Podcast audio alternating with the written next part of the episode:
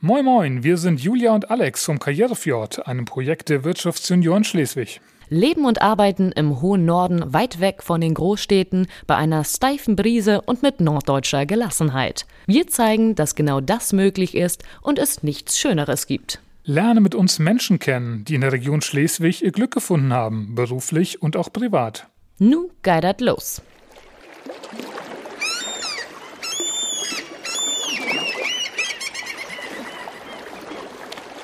Hallo und moin moin, liebe Podcast-Freunde. Hier ist Alex vom Karriereflirt Podcast. Herzlich willkommen bei unserer speziellen Spezialausgabe live vom Norden Festival in Schleswig.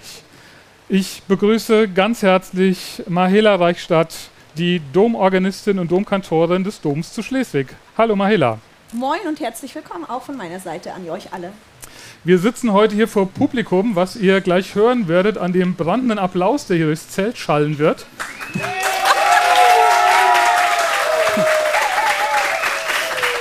Dankeschön. Und wir starten unseren Podcast hier immer, indem unser Gast vorgestellt wird. Ähm, das macht normalerweise Julia. Julia kann heute leider aus gesundheitlichen Gründen nicht bei uns sein. Deshalb verlese ich jetzt mal den Text, den Julia recherchiert hat. Von Süddeutschland in den hohen Norden. Mahela Reichstadt ist 1989 in Stuttgart geboren. Schon früh ist die Musik ein Begleiter in ihrem Leben. Nach dem Abitur startet sie mit einem Lehramtsstudium plus zusätzlich einem Bachelor in Kirchenmusik. Es folgen Studienaufenthalte in Lyon, Toulouse und Wien. Die Studiengänge Orgel und Kirchenmusik absolviert sie in Hamburg. Der Norden rückt also schon näher. Seit 2021 ist Mahela die Schleswiger Domorganistin. Neben der Orgel leitet sie auch unter anderem den Domchor, die Domkantorei, den Kinder- und Jugendchor sowie den Posaunenchor der Kirchengemeinde. Außerdem gestaltet sie zahlreiche musikalische Veranstaltungen im Dom. Konzerteinladungen tragen Mahela Reichstadt auch weit über die Grenzen Norddeutschlands. Im Jahr 2023 zum Beispiel in den Salzburger Dom, nach Paris und in die Schleswiger Patenstadt Mont-la-Jolie. Super. Wir starten jetzt wie immer mit unseren vier Warm-up-Fragen. Und meine erste Frage an dich, äh, Mahela, ist: Wo ist dein Schleswig-Platz, dein Lieblingsplatz in und um Schleswig? In Schleswig ganz klar die Orgelbank. Oh. Außerhalb von Schleswig Hamburg. Das ist, ist, ist zu weit weg, aber wir, wir werden es nicht rausschreiben. Wenn du in, in und um Schleswig essen gehst, wohin gehst du am liebsten?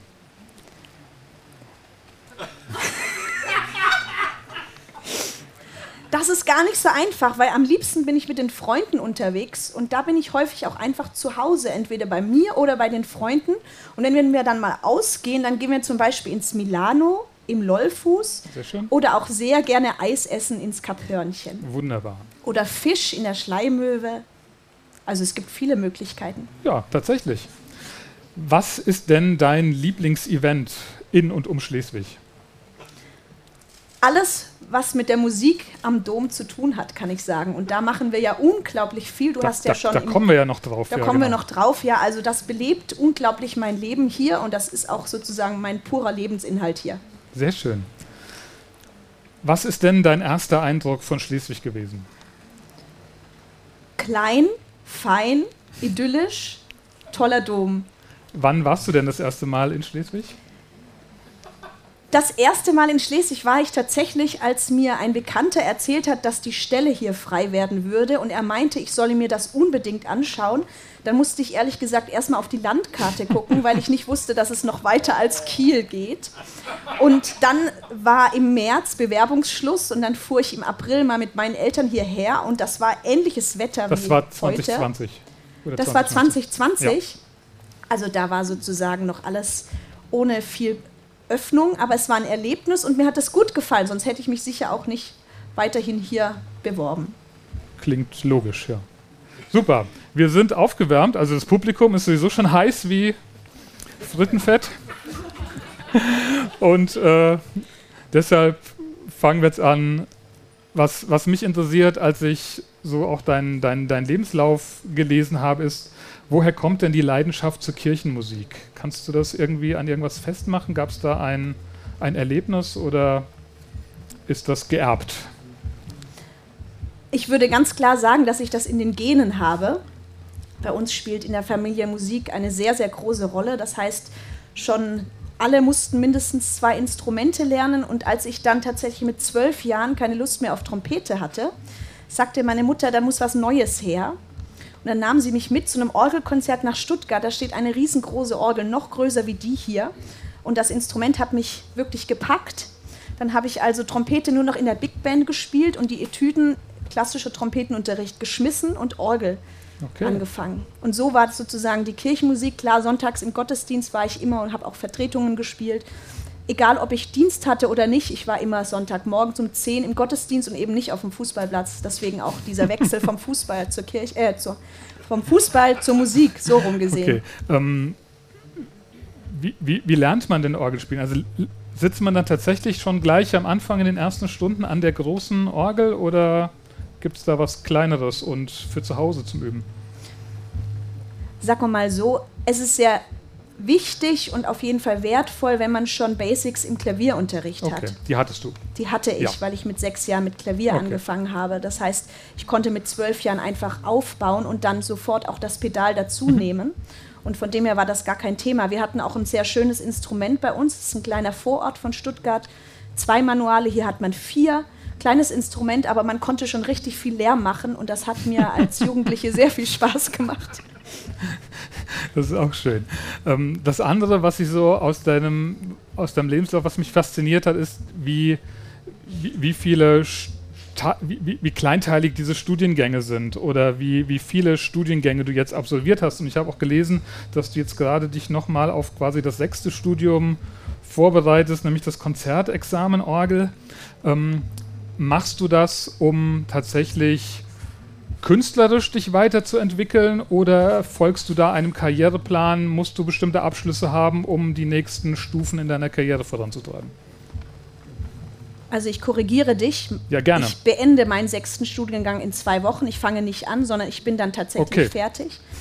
Ähm, die Idee des Ganzen war im Prinzip, dass ich immer vorhatte, ins Lehramt zu gehen mit Musik und Französisch. Das habe ich ja auch fertig studiert.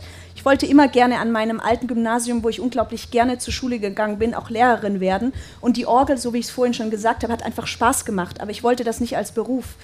Und das hat sich dann total gewendet, als ich Master Orgel studiert hatte, weil ich ähm, in meinem Aufenthalt in Frankreich gemerkt habe, zehn Stunden Orgel am Tag üben macht echt Spaß. Aber man könnte sich nachher in der Schule anders wiederfinden, indem man gar keine Zeit mehr hat zum Orgelüben. Gut, wenn ich ehrlich bin, kommt jetzt die Orgel auch sehr kurz, weil ich unglaublich viele andere Chor Chorgruppen und Organisationen mache und richtiges Management im Prinzip auch hier, was die Musik angeht. Aber so war sozusagen immer Kirchenmusik ein Standbein, Schulmusik das andere Standbein. Und das, was ich im Moment noch mache, das ist tatsächlich einfach nur was für mich. Das bringt mir nichts. Das ist sozusagen der höchste akademische Grad, den man in der Musik machen kann. Konzertexamen, Orgel. Und das schließe ich in zwei Wochen noch ab. Ein Konzert habe ich letztes Jahr hier schon gemacht mit Orchester. Das ist dreigeteilt. Und das ist am 14.09., wenn Sie kommen möchten, 17 Uhr, hier im Dom dann nochmal ein großes Orgelkonzert. Herzliche das ist Einladung. Dann deine Abschlussprüfung quasi. Das ist die Abschlussprüfung, okay, ja, genau. Super. Ähm, wie, wie, das, das klingt jetzt auch nach wahnsinnig viel Aufwand zeitlich. Also du, du, hast einen, du hast einen Job, der viel Zeit kostet und wie schaffst du dieses Studium nebenher oder kannst du das verbinden auch? Kannst du das, die Musik, die du fürs Studium brauchst, auch irgendwo in deine Kirchenmusik oder in die Chöre reinbauen? Also dieses Konzertexamen ist so aufgebaut, dass man in Anführungsstrichen nur noch ein Fach hat, nämlich die okay. Orgel.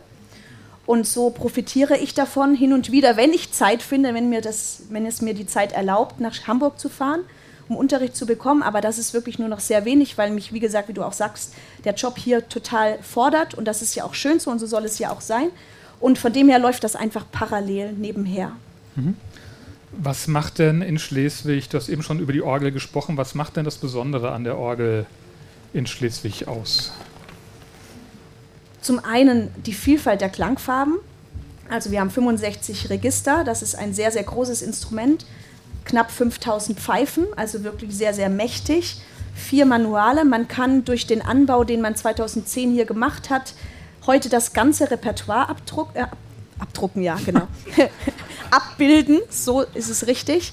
Und das ist einfach schön. Also für mich als Kirchenmusikerin ist es einfach wichtig, nicht nur tolle Chöre zu haben, sondern wirklich auch ein Instrument, das einen total erfüllt und das ist hier gegeben. Also ich kann die Musik des 17., 18. Jahrhunderts authentisch darstellen durch den Markusen-Teil und eben auch die Musik des 19., 20. Jahrhunderts durch den Schuke-Teil. Also es ist ein wirkliches Trauminstrument und ich würde es mit keinem Instrument, obwohl ich sehr viele schon kennengelernt habe, eintauschen wollen. Okay, das habe ich richtig verstanden. Wenn du sagst, man kann das ganze Repertoire abbilden, heißt das, man kann alle Stücke spielen, die so für Orgel geschrieben worden sind. Ganz es richtig. gibt dann keine, keine technische Begrenzung, irgendwas umzusetzen, was an Musik auf dem Markt quasi ist. Nein. Okay, super. Ähm, du hast eben schon gesagt, du kennst viele andere Orgeln. Ähm, das fand ich auch so spannend. Kannst du ein bisschen erzählen, wo du schon überall unterwegs warst? Du bist ja dann quasi auf, auf Konzerttournee oder auf, auf Konzerte. Ja, das ist sehr schön und das ist auch totale Bereicherung für mich, dass ich sozusagen die Gelegenheit habe, sehr viele Konzerte auch auswärts zu spielen. Also nur mal als Beispiel, dieses Jahr war ich Anfang des Jahres in Bremen, in Dortmund, in Paris und jetzt vor zwei Wochen im Rheinland, letzte Woche in Leipzig, Sonntag in Hamburg, Mittwoch in Salzburg. Und dann geht das eigentlich noch sofort bis Mitte Oktober und dann ist erstmal Urlaub. Was ich mir dabei gefragt habe, ich kenne sonst nur Musiker, die, wenn sie auf Tournee gehen, ihr eigenes Instrument mitnehmen. Das kannst du ja definitiv. Das ist aber nicht. Ein, das ist gerade das Besondere ja. an unserem Instrument, dass wir eben unser Instrument nicht mitnehmen können, weil wir werden überall eine andere Orgel kennenlernen. So ist es für uns auch im Vorfeld eine große Aufgabe, das entsprechende Programm für dieses Instrument vorzubereiten. Denn wenn ich jetzt hier ein Programm spiele, zum Beispiel jetzt an meinem Prüfungskonzert in zwei Wochen, eine große Sinfonie, 30 Minuten von Louis Vierne, dieses Stück würde zum Beispiel auf der Orgel im Schloss gar nicht funktionieren, weil da ein ganz anderes Klangbild, nämlich ein Klangbild von vor 400 Jahren herrscht. Und so ist jedes Instrument, jedes, jede Orgel individuell und das macht eben auch den Flair aus. Und letzte Woche Samstag fand ich ganz cool, weil ich ja selber Orgelfan, äh, Porsche-Fan bin, war ich an einer Porsche-Orgel. Also die Orgel wurde fast zu 100% von Porsche finanziert, Leipzig St. Nikolai. Das war wirklich ein Erlebnis. Das hatte so ein Flair, als würde man wirklich am Lenkrad sitzen. Das war cool. Ähm, wie, wie, kannst du dich denn dann auf diese, auf diese fremden Orgeln vorbereiten? Wenn du sagst, du musst, du musst ja die, die Musik, die du spielen willst, auf die Orgel anpassen. Das heißt, gibt es vorher Informationen, Datenblätter von diesen Orgeln, an denen du ablesen kannst, was da machbar ist? Oder ähm, ist das in der, in der Szene bekannt? Spricht sich das rum, dass man, dass die so und so Charaktere haben, die Orgeln? Oder wie muss ich mir das vorstellen? In der Regel, wenn man angefragt wird, dann kennt man die Orgel schon, weiß, auf was man sich einstellen okay. kann. Wenn man die Orgel nicht kennt, dann kann man sich immer sozusagen eine Disposition, so nennt man das, anschauen und dann sieht man ganz genau, wie viele Manuale hat das Instrument, wie viele Register, welche Musik passt dort. Da muss man sich wirklich gut informieren. Ich habe einmal den Fehler gemacht, mich nicht zu informieren, wie viele Töne die Tastatur hat. Manchmal geht es bis F, manchmal bis Fis, manchmal auch bis G. Und ich hatte ein virtuoses Stück und mir fehlte immer der obere Ton. Und das ist in Läufen dann ziemlich unangenehm. Also man muss sich wirklich ziemlich ja. gut im Vorfeld vorbereiten. Und bevor du dann dein Konzert gibst, wie viel Zeit hast du und brauchst du, um dich dann noch auf das Instrument einzustellen? Reist du dann eine Woche vorher an und Nein, die Zeit habe ich gar nicht. Gewöhnst dich an das Instrument und ihr freundet euch an oder? In der Regel reist man am Tag davor an. Ja. Dann nutzt man den ganzen Abend oder auch noch die Nacht.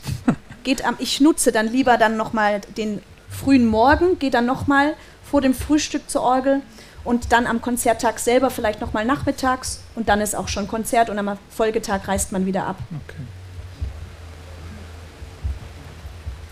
Du hast ja, wenn ich das jetzt richtig von den Zahlen her, äh, Jahreszahlen im Kopf habe, du hast angefangen, als wir uns so in der, in der Hochphase der Corona-Zeit bewegt haben und hast einen Beruf, der damit zu tun hat, dass du möglichst viele Menschen zusammenbringst, um mit ihnen im Chor zu üben oder, du, um, oder Konzerte zu geben, wo viele Leute hinkommen. Das war ja damals nicht oder nur eingeschränkt möglich. Wie, wie bist du denn damit umgegangen und ähm, was war möglich zu der Zeit? Was hast du gemacht? Der Anfang hier in Schleswig war nicht nur durch Corona geprägt, sondern auch durch die Dombaustelle. Ach, also ich stimmt. hatte es doppelt schwierig. Ich hatte mich hier beworben, ohne mein Instrument zu kennen. Aber zum Glück gab es auf YouTube eine Aufnahme und da hat mir die Orgel sofort zugesagt. Also es war doppelt schwierig. Ähm, was haben wir gemacht? Mir war wichtig, dass ich von Anfang an mit meinen Chören in Kontakt trete. Und so haben wir wirklich die ersten Monate nur über Zoom uns verständigt. Zoom-Chorproben, manche Sänger sind da heute, ist nicht so ohne, weil man hört sich nur selber und man hört den Dirigenten man hört nie den Gesamtchor und man singt sozusagen in den Rechner rein. Ist ziemlich strange, aber es war für mich einfach wichtig, mit den Leuten in Kontakt zu treten und ich hatte einfach so erstmal so Vorbereitungstreffen sozusagen über Zoom in kleinen Grüppchen, weil die Chöre ja auch groß sind, ja. dass man sich mal zu fünf, zu sechs kennenlernt. Aber es war tatsächlich so, ich habe Anfang Februar begonnen. Ich durfte in den Gottesdiensten nie mit den Chören auftreten. Ich hatte an Karfreitag vier Leute auf der Empore, die ein Quartett gesungen haben. Und die erste Live-Chorprobe hatte ich tatsächlich erst Mitte Juni.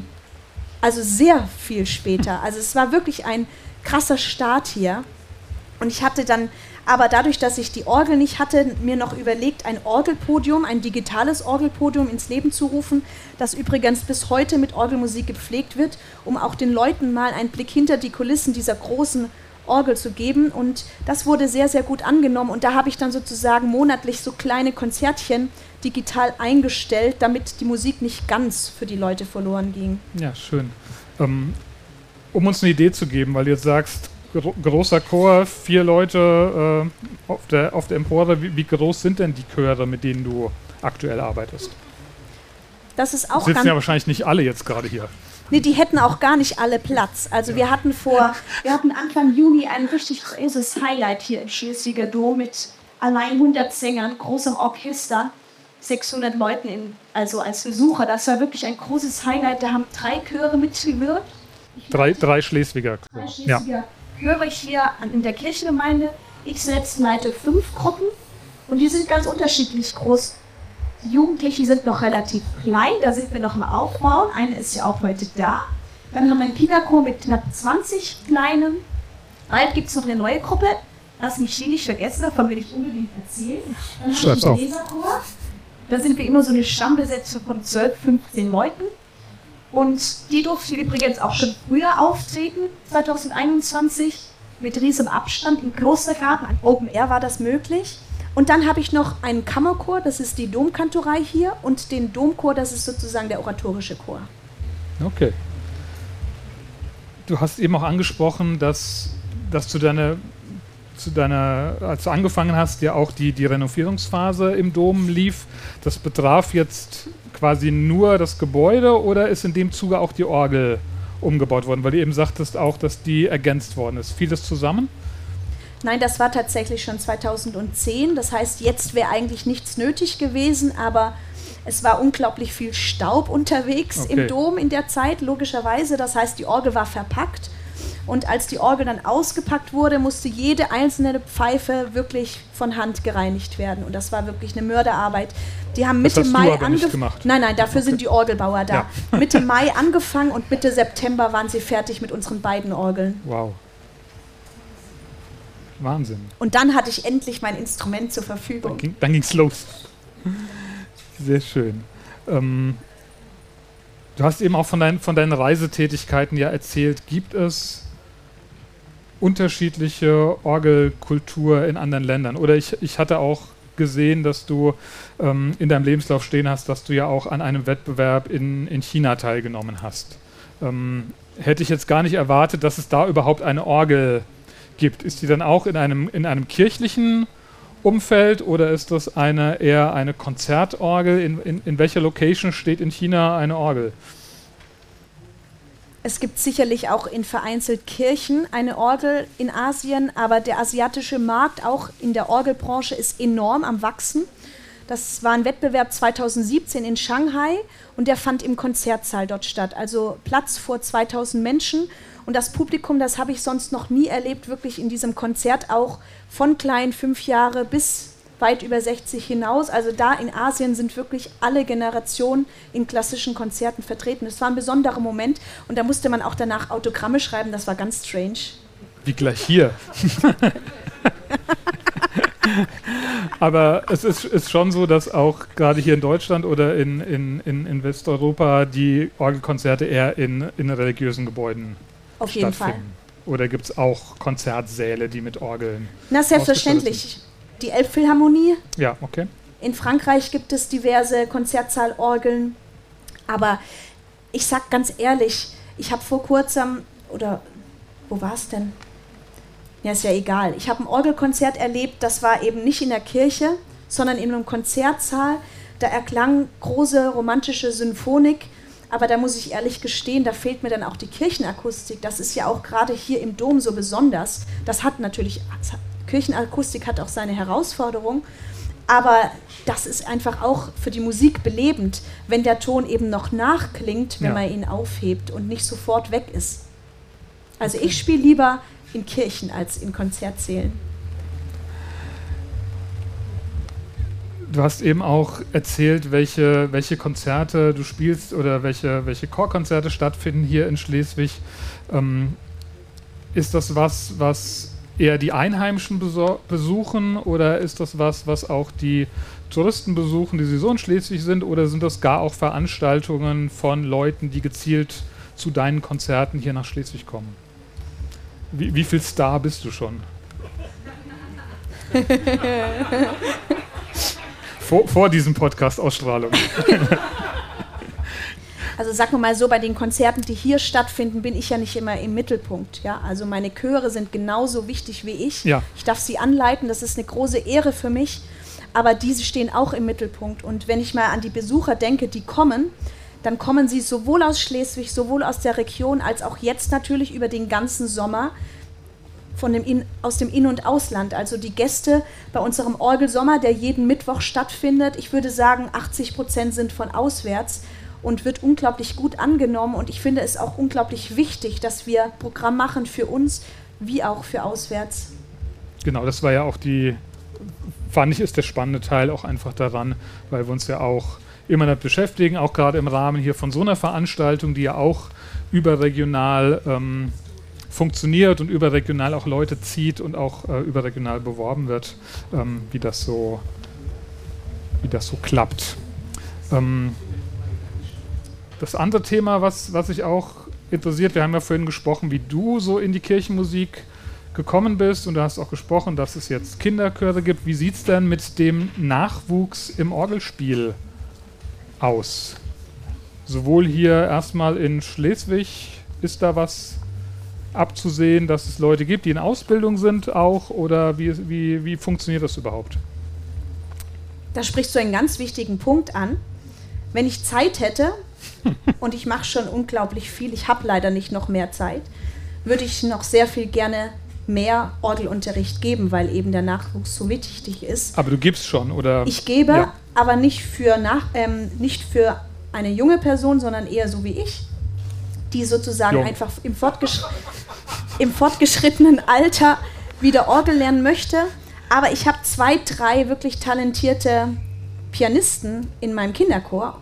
Und wenn ich Zeit irgendwie finden sollte, auch wenn es nur eine halbe Stunde ist, dann möchte ich wirklich die beiden zum Orgelunterricht führen, weil das ist unglaublich wichtig und das ist ja sozusagen auch unser aller Zukunft in der Kirche.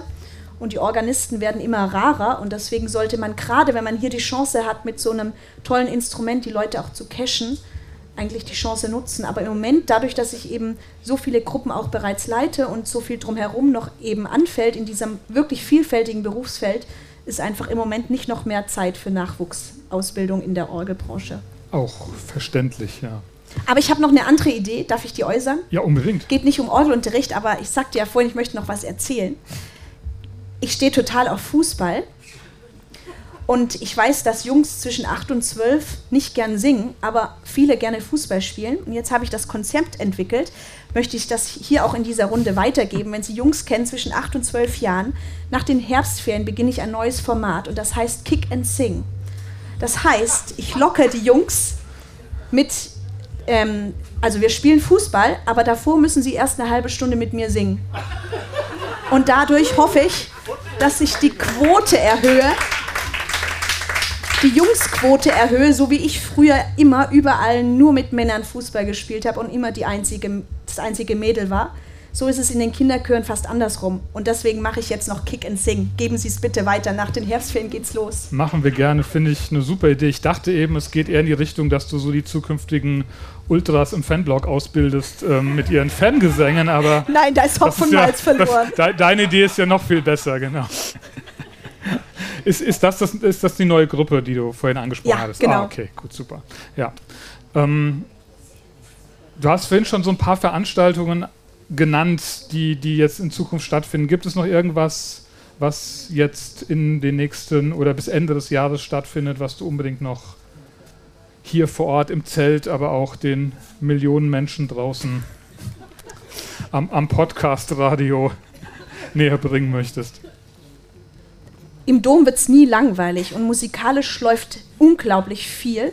Auch nächstes Jahr ist schon wieder prall gefüllt und zwar in alle Richtungen. Wir hatten jetzt wir haben nicht nur klassische Musik hier im Dom, sondern wir haben auch sehr viel mehr. Wir hatten vor zwei Tagen Orgel rockt mit gut 400 Besuchern im Dom. Nächstes Jahr haben wir Orgel meets Hollywood.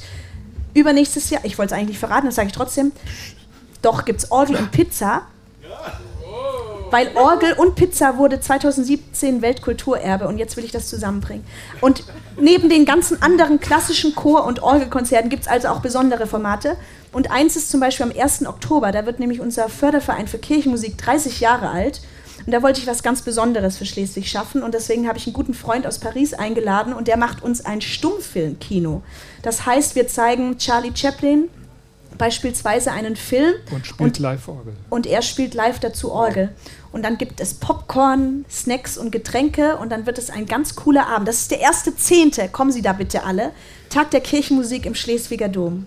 Das klingt wunderbar. Sehr schön. Ich bin mit meinen Fragen erstmal soweit am Ende und ähm, würde jetzt gerne dem Publikum die Gelegenheit geben, auch Mahela oder auch mir Fragen zu stellen. Okay, ganz banale Frage. Wie verträgt sich die süddeutsche Mentalität mit der norddeutschen? Und das süddeutsche Wetter mit dem norddeutschen Wetter. Ich sag mal so, ich habe meine Schleswiger unglaublich gerne. Und das war vielleicht anfangs war es ein bisschen schwierig, aber jetzt kenne ich euch sehr gut und ich habe euch alle wirklich sehr gerne. Ich bin sehr, sehr gerne hier in der Stadt, ich bin sehr gerne hier in der Region und ich bin glücklich hier, wirklich. Ähm, mich würde kurz interessieren, welche Stücke denn so auf Orgeln gespielt werden. Was ist so, ja, das ist ja eine Bandbreite auch über die Jahrhunderte sozusagen. Was ist so dein Lieblingszeitraum vielleicht auch, wo du Stücke spielst? Ich bin ein großer Fan von Johann Sebastian Bach, sowohl für Chor als auch für Orgel. Also das ist ganz klar ein Schwerpunkt. Und dann, dadurch, dass ich zweieinhalb Jahre die Möglichkeit hatte, im Ausland zu studieren, in Frankreich, bin ich ein großer Freund der, des 19. und 20. Jahrhunderts. Also da findet man mich auch sehr gerne wieder.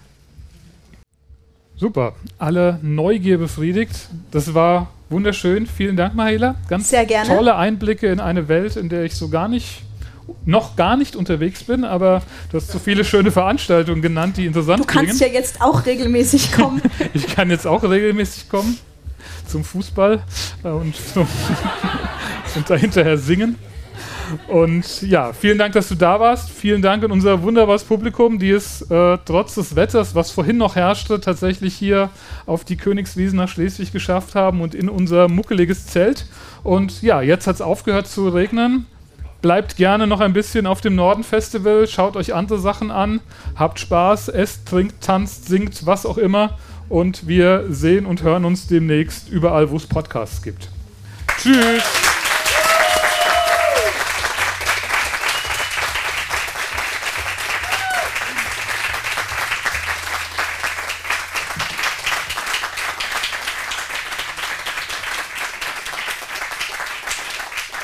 Jetzt, muss jetzt noch einmal Ahoi sagen, weil es sonst Julia immer sagt zum Abschluss. Ahoi!